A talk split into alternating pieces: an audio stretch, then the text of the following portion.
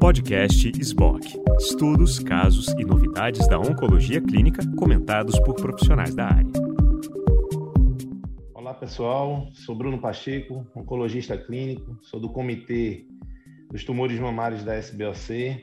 Esse ano fazendo num formato um pouco diferente. A gente conseguiu fazer em pequenos blocos e organizar e ter uma discussão mais, mais plausível uh, para vocês. Hoje a gente separou três trabalhos uh, e para discutir e debater aqui, fazer um bate-papo do que é que a gente pode levar para a nossa vida cotidiana. Eu estou trazendo aqui o Gilberto Amorim. Gilberto dispensa apresentações, uh, oncologista com essa subespecialidade nobre no câncer mamário. Então, obrigado pela presença, Gilberto. Obrigado por todo o apoio que você dá ao comitê. É, em muitos momentos você está sempre à disposição e não é diferente dessa vez você está aqui conosco. Obrigado. Acho que a gente pode começar. Obrigado. Bom, olá Bruno, obrigado, obrigado SBOC, não só diretoria, Comitê de Tumores Mamários, é uma honra participar dessa cobertura, acho que ela se mostra muito oportuna, a gente acabou de, de concluir aí o congresso, infelizmente mais uma vez de forma virtual, é, espero que o ano que vem a gente possa aglomerar lá em Chicago, mas o fato é que a gente não pôde, mas nem por isso o Congresso perdeu importância. Nessa cobertura, a gente ficou com a tarefa, né, eu e o Bruno aqui, de discutir basicamente três abstracts. E tem um pouquinho de tudo, né? Tem um pouquinho de triplo negativo na doença mais inicial, triplo negativo na doença metastática, e também um paper de HER2 que pode ser interessante com alguma pegada, inclusive, para quem atua no SUS. Para começar, eu fiquei com um estudo que era muito aguardado e que foi realmente uma, uma, era uma expectativa grande, porque é uma coisa muito prática, uh, que é o estudo de fase 3 do ECOG, também chamado ACRIN 1131. Nada mais é que aquele estudo que avalia uh, no paciente triplo negativo qual seria o papel naqueles pacientes que não vão à resposta completa, e como a gente sabe, a prática no dia a dia em muitos locais no mundo é de fazer capcitabina adjuvante para aqueles pacientes que não vão à resposta completa. E esse estudo muito importante foi apresentado pela Ingrid Meyer numa apresentação assim, muito legal. É, ela mostrou os dados justamente desse, desse estudo de fase 3. A gente sabe que é um grupo de pior prognóstico, então, nesses pacientes uh, triplo negativos que não vão à resposta, isso ainda é particularmente grave, e a gente faz, a, a, a baseado no CREATE X, o, a capcitabina adjuvante por seis meses, depois de fazer a paciente quimioterapia, né, adjuvante, como a gente está habituado a fazer, o paciente não vai à resposta completa, é, enfim, a gente tem feito essa prática em muitos, não só aqui no Brasil, mas também fora do Brasil. E a verdade é que uma pergunta para essa população basal, não basal, mas triplo negativo, será que a adição de platina adjuvante para esse grupo de, de alto risco mudaria a evolução dessas pacientes e como isso ficaria em relação ao, a essa prática de capcitamina? Então, esse estudo procurou avaliar pacientes estágio 2, estágio 3, é um estudo uh, que estratificou, claro, QTNL, taxanos, antracíclico, o esquema habitual. Tem uma, um detalhe que eu acho que às vezes passa despercebido, que os pacientes foram é, submetidos a um exame de PAN 50, então era uma análise molecular, que a gente não faz na prática, para estabelecer justamente, não só por imunohistoquímica, que é triplo negativo, mas separar o subtipo molecular em basal e não basal. Então a gente teve essa estratificação. Pacientes do estágio 2, do estágio 3, Uh, e, claro, precisava ter, na hora da cirurgia, pelo menos um tumor invasivo de pelo menos um centímetro. Isso também é um pouquinho diferente, uh, que é aquele PT1C na cirurgia. Não foi a resposta completa, o paciente era randomizado. Originalmente, o estudo era com platina versus observação uh, que era o braço controle da época. Com os dados do CreateX, publicados em 2017, se não me engano, uh, houve uma emenda e aí se randomizou, se incluiu o braço com uh, capcitabina. Então você meio que cortou o braço de observação e aí foi fazer capcitabina. É aqui uma diferença. A gente faz seis meses de capcitabina, mais ou menos oito, nove ciclos. Nesse estudo, foram apenas seis ciclos. E a dose já é aquela dose mais prática, mil miligramas por metro quadrado. E no caso da platina, duas opções: carbo AUC de 6 a cada três semanas e cisplatina 75 por metro quadrado, mas apenas quatro ciclos.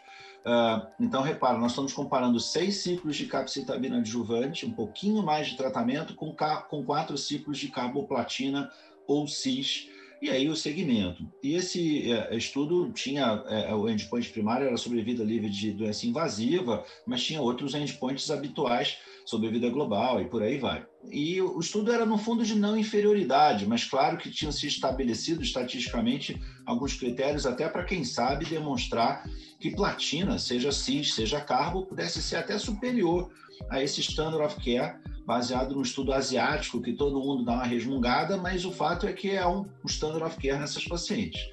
Então, houve, uh, o estudo foi interrompido a uma análise daquelas de futilidade, quando ficou demonstrado que era improvável que o estudo fosse alcançar o objetivo de não inferioridade. Estava mais ou menos claro que ia ficar, que o resultado era inferior, inclusive.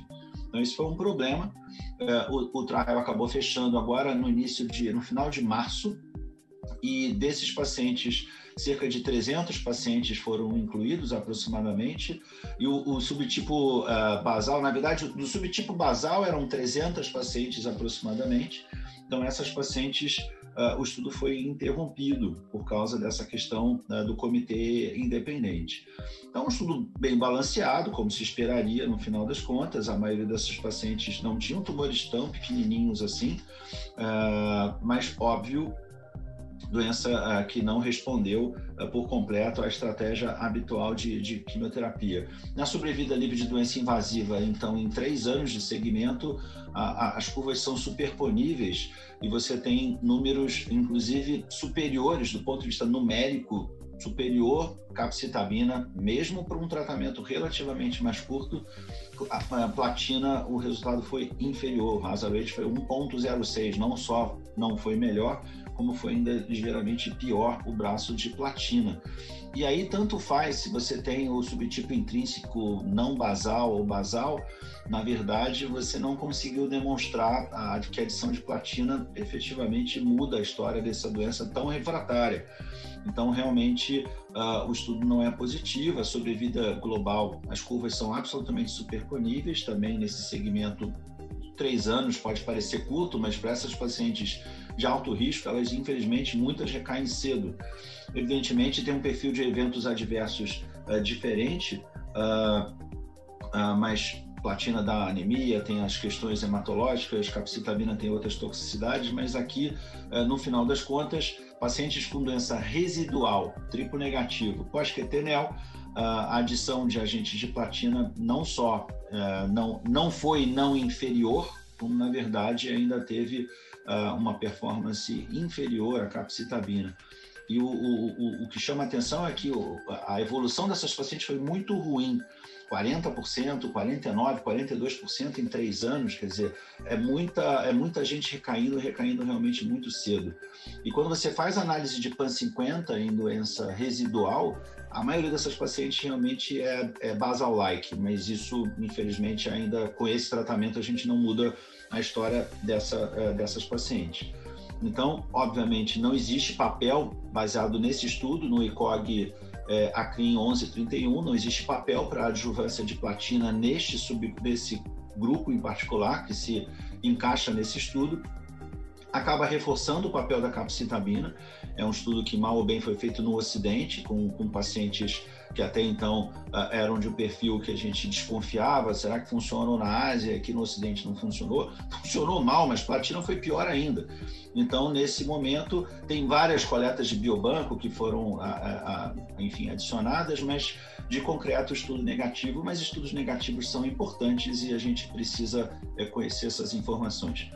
É, Bruno, você queria comentar Oi. alguma coisa desse estudo, sim, sim. alguma visão tua? Qual foi a tua Não, crítica? Eu, eu queria justamente é, pegar esse contexto dos estudos negativos, a gente tirar proveito para alguma coisa. A gente vive um cenário hoje de muita dúvida em relação à neoadjuvância na, com as questões platina, usar platino na neoadjuvância no estricto negativo. Né? Tem alguns estudos que mostram algum certo benefício, resposta patológica, enfim. E alguns serviços vão usar, algumas condutas usam ou não. Esse estudo negativo te deu mais força para não usar ou não mudou a sua impressão sobre platino na, em relação aos triplos negativos? Qual é a sua ideia? Se você vai pegar isso e vai botar um pouco mais para não fazer platino na neoadjuvância, se é que é. é a sua conduta. É uma boa pergunta, Bruno. E claro que dá uma certa, um certo balde de gelo na cabeça da gente, mas eu ainda acho que tem um papel na neoadjuvância para tumores grandes, onde eu preciso de uma taxa de resposta. Então, eu tenho essa, essa sensação ainda. Claro que com o amadurecimento dos dados é, do Olímpia, de olaparib adjuvante, nem toda paciente triplo negativa é mutada, mas aí você começa a pensar o que, que eu vou fazer, talvez lá no futuro com olaparib adjuvante, se eu fizer carbo antes, será que eu vou atrapalhar uma possível paciente mutada que no futuro poderia se beneficiar de olaparib adjuvante? É uma boa pergunta, não sei responder. Mas hoje eu não tenho acesso a fazer essas coisas, um tumor grande que de repente precise de taxa de resposta, eu vou fazer taxano com carbo como tenho feito e não acho que a ASCO, é, apesar do estudo negativo na adjuvância, se a gente tem uma certa obsessão por resposta patológica completa, e talvez a melhor chance seja de aumentar é, essa perspectiva, eu ainda acho que platina não é para todas. Não me pergunte um ponto de corte mágico na minha cabeça a partir do qual eu faço platina. Porque às vezes você vai ter uma paciente muito jovem, vai ter uma paciente com KM7 de 90%, às vezes o tumor nem é tão grande, mas você tem aquela, aquela sensação de que vem chumbo grosso e aí eu vou fazer o esquema é, de taxano com platina, além de antracíclicos dose densa. Mas acima é, de 3 gente, centímetros. Isso, isso é, é passível de crítica porque a gente sabe que com, plat, com platina a gente aumenta a resposta patológica completa. Isso. Acho que a gente não tem, o problema é que a gente não tem definições. E ao mesmo tempo a gente trata de uma doença, como você mesmo mostrou no estudo, com uma taxa de recidiva altíssima.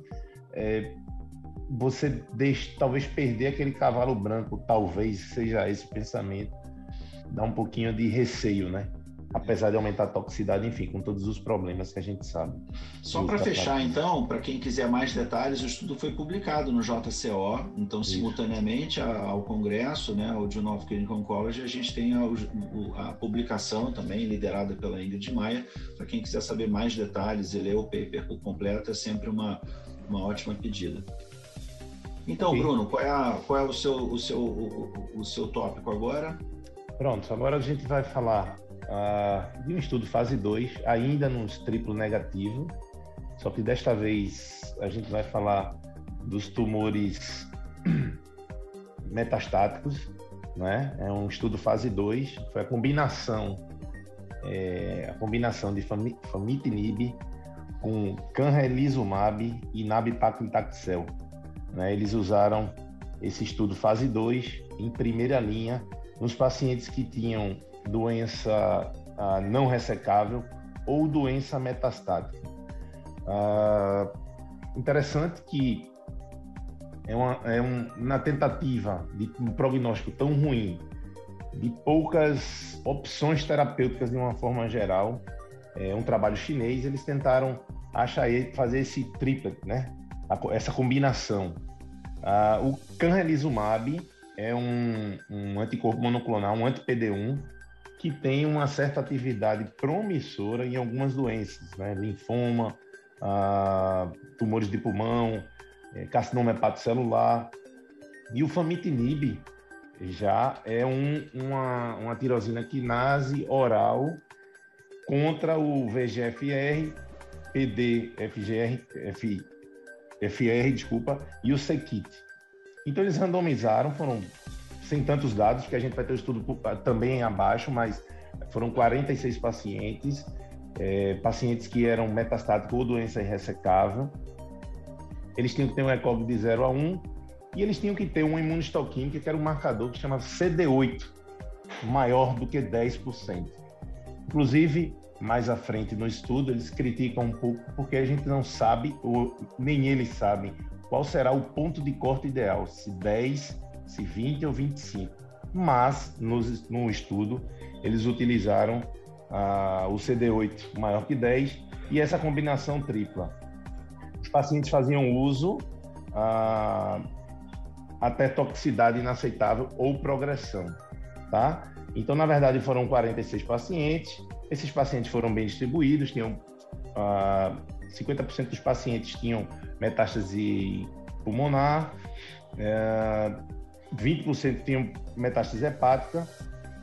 E o que impressiona, né, um estudo fase 2, ok, mas o que impressiona com, nossa, com, com a observação é uma taxa de resposta global de 81%, né, 81,3%. Destas, a gente tem uma, uma resposta completa em 10% dos pacientes, a gente tem uma resposta parcial em 70% dos pacientes e doença estável em 10%. Então, progressão de doença até a divulgação desses dados, a gente só tinha 5% ah, de progressão. Os dados de sobrevidas ainda estão imaturos. Mas eu vou falar mais um dado aqui é interessante, que em nove meses, sobrevida livre de recorrência, 60%, e, e em 10 meses, 53% livre de doença em 10 meses. Quer dizer, são dados que me parecem interessantes. Tentaram achar algum, uh, algum biomarcador. Uh, e na avaliação de toxicidade, ele foi muito bem tolerado. Tá? Ele foi muito bem tolerado. Então, de uma forma geral, é a primeira vez que tem essa combinação de um antiangiogênico, um inibidor de checkpoint, né? E uma, e uma quimioterapia, com resultados ainda mais desta forma, talvez não dê uma luz para pensar ah, num estudo fase 3, que com certeza vai vir à frente, e que tenha essa toxicidade, com essa resposta e com uma toxicidade manejável. Então, é um estudo é, como a gente já conversou, é um estudo que usa muitas drogas. Eu acho que ainda é, esses dados parecem promissores, mas ainda me parece muito distante da nossa realidade. Acho que, que é uma coisa ainda que vai precisar a gente ter muitos esclarecimentos. É um estudo chinês, mas muitos esclarecimentos sobre cada ação de cada droga e o resultado final disso tudo queria comentar, Bruno, porque assim, é, é claro, é, é bom demais para ser verdade, tomara até que seja, acho que a gente precisa.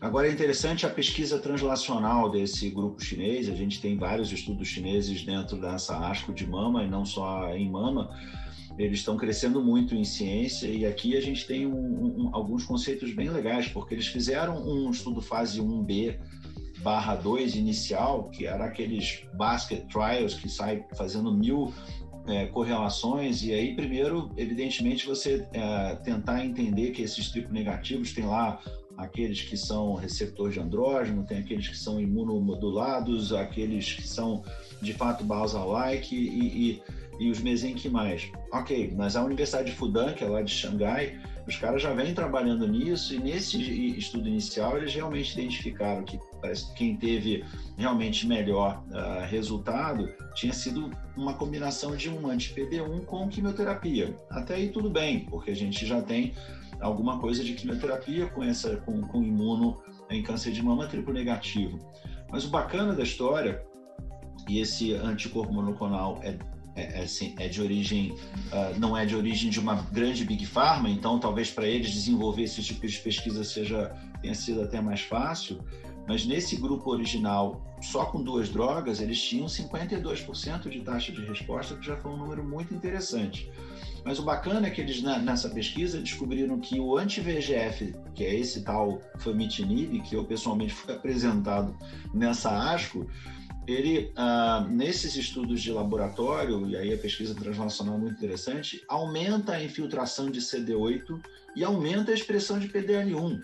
Então, assim, ok, aquela coisa de tentar tornar aquele tumor mais quente, né? Aqueles tumores de mama que não são muito, são meio frios, não são muito imunogênicos, e aí você criar uma estratégia para dar uma turbinada, quem sabe, no resultado da química imuno. Então, assim, tem um, um background maneiro, eu não sou, obviamente, um cientista de bancadas de laboratório, mas assim, caramba, é, é interessante a história. É, e realmente, quando você faz o, o triplet, que é o que você mostrou, de repente, nesse tipo de pacientes, com esse subtipo primeira linha, pacientes é, obviamente num, numa quantidade muito pequena de, de pacientes, mas subtipo uh, imuno, uh, imunomodulado, né? E de repente você tem lá um, um, paciente com câncer avançado e um combo desse que parece muito tóxico, mas a toxicidade até que foi bem, bem aceitável. Bem. E de repente você tem uns resultados assim super empolgantes. Você falou um ponto importante, a gente não sabe é, esse ponto de corte para dizer, olha, o paciente tem que ser triplo negativo e tem que, tem que fazer lá imunohistoquímica. A vantagem é que é uma imunohistoquímica, não é um exame muito sofisticado Isso. de laboratório. E aí se tem lá uma expressão de 10% de CD8, você, opa, então esse paciente aqui, ah, esse aqui o sistema imune parece que está ativo, então vamos fazer o nosso combo, o nosso triplet. Mas é um resultado muito interessante, claro que ninguém vai poder fazer isso Uh, mas quando você olha, uh, tem um racional bacana. Tomara que esses resultados se consolidem uh, num estudo é, grande de fase 3. Quem Isso, sabe a gente vai voltar a falar dessa, dessas drogas no futuro próximo. O que me impressionou é que os chineses estão cada vez mais é, ativos, né? E o excesso de, de estudos que eu vi dos chineses é uma coisa que vem crescendo de uma forma assustadora. Coisa boa, espero que a gente tire proveito disso. Não, com certeza. Então, claro que é só para as pessoas ficarem no radar, né? Tem uma, uma base científica interessante, moléculas que a gente não conhecia muito bem, de repente um racional uh, inteligente para você poder trazer isso, quem sabe, para o futuro. É, e a pesquisa de uma universidade não tão tradicional, que vem lá da China, lá de Xangai, uh, mas tem uma, um, um background bem, bem, bem interessante. O último estudo que a gente queria comentar também é chinês. No final das contas, no final do dia, é um grupo que já não está surpreendendo mais, porque é o segundo estudo que eles apresentam importante em apresentação oral. É, o outro, Suzuki, era o Suzuki 1, que era aquele outro estudo de capcitabina metronômica, não sei se o pessoal lembra, um ano de tratamento após quimioterapia também adjuvante. Esse Suzuki é o 2, então também é um estudo chinês, só que apaga, muda a, a, a sai o triplo negativo e aqui a gente está falando de pacientes com câncer de mama receptor hormonal positivo, mas também receptor positivo, que às vezes a gente não fala muito desses, vou chamar aqui de triplo positivos. Claro que esse é um estudo é, que ele tem que ser contextualizado uh, e que parece um pouco desconectado da, da, da realidade, mas em muitos países o pertuzumab ainda não é uh, usado com facilidade. A gente fala de pertuzumab no mercado brasileiro, baseado em dados do Cleópatra, muito consolidado na cabeça de qualquer oncologista que atua na saúde suplementar e até mesmo uh, chegando com dificuldade, mas começando a chegar no SUS. Então, esses pacientes, esse estudo é, foi uma randomização um para um, mas o interessante é que era um grupo de terapia endócrina com trastuzumab em outro grupo uh, de quimioterapia, e aí podia ser quimioterapia capcitabina, vinorobina, taxanos, de novo com trastuzumab. Não tem pertuzumab aqui. Então, pacientes que tinham uma recidiva além de 12 meses ou doença metastática na apresentação. Endpoint era sobrevida livre de progressão. Claro que alguém mais antigo vai lembrar do Tandem Trial, que era um estudo com anastrozol mais trastuzumab, uma PFS horrorosa de quatro meses, é, 4,8 e enquanto anastrozol sozinho na população REAR2 era metade, 2,4. Então, assim, nunca empolgou muito fazer hormonioterapia junto com trastuzumab isolado, porque parecia uma certa resistência. Mas será que tem algum papel a gente ainda fazer isso e esses uh, pesquisadores fizeram essa randomização? Uh, e esse resultado, no final das contas, eles tinham planejado mais ou menos uns 400 pacientes, uh, critérios habituais de pesquisa clínica, efetivamente foram randomizados uns 392 pacientes. Então, mais ou menos 196 em cada grupo. Uh, e, claro, receptor hormonal positivo sempre.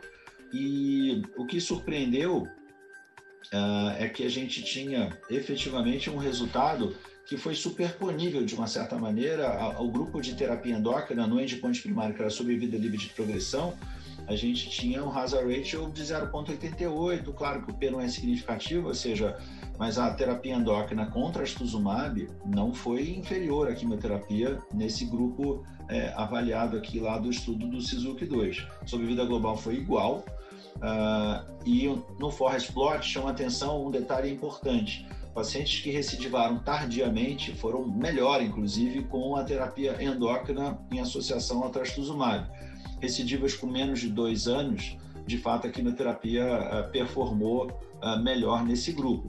Eh, então, talvez aqui uma brecha para um paciente com uma recidiva tardia, uma evolução mais indolente, você abrir mão, às vezes, uma paciente mais frágil, uma paciente que recuse, decline quimioterapia, e no final do dia, ainda quem trabalha no SUS, nem todos os lugares têm pertuzumab sobrando para todos os pacientes. Então, é alguma bizarrice fazer terapia endócrina com trastuzumab nesse contexto, em pacientes selecionados?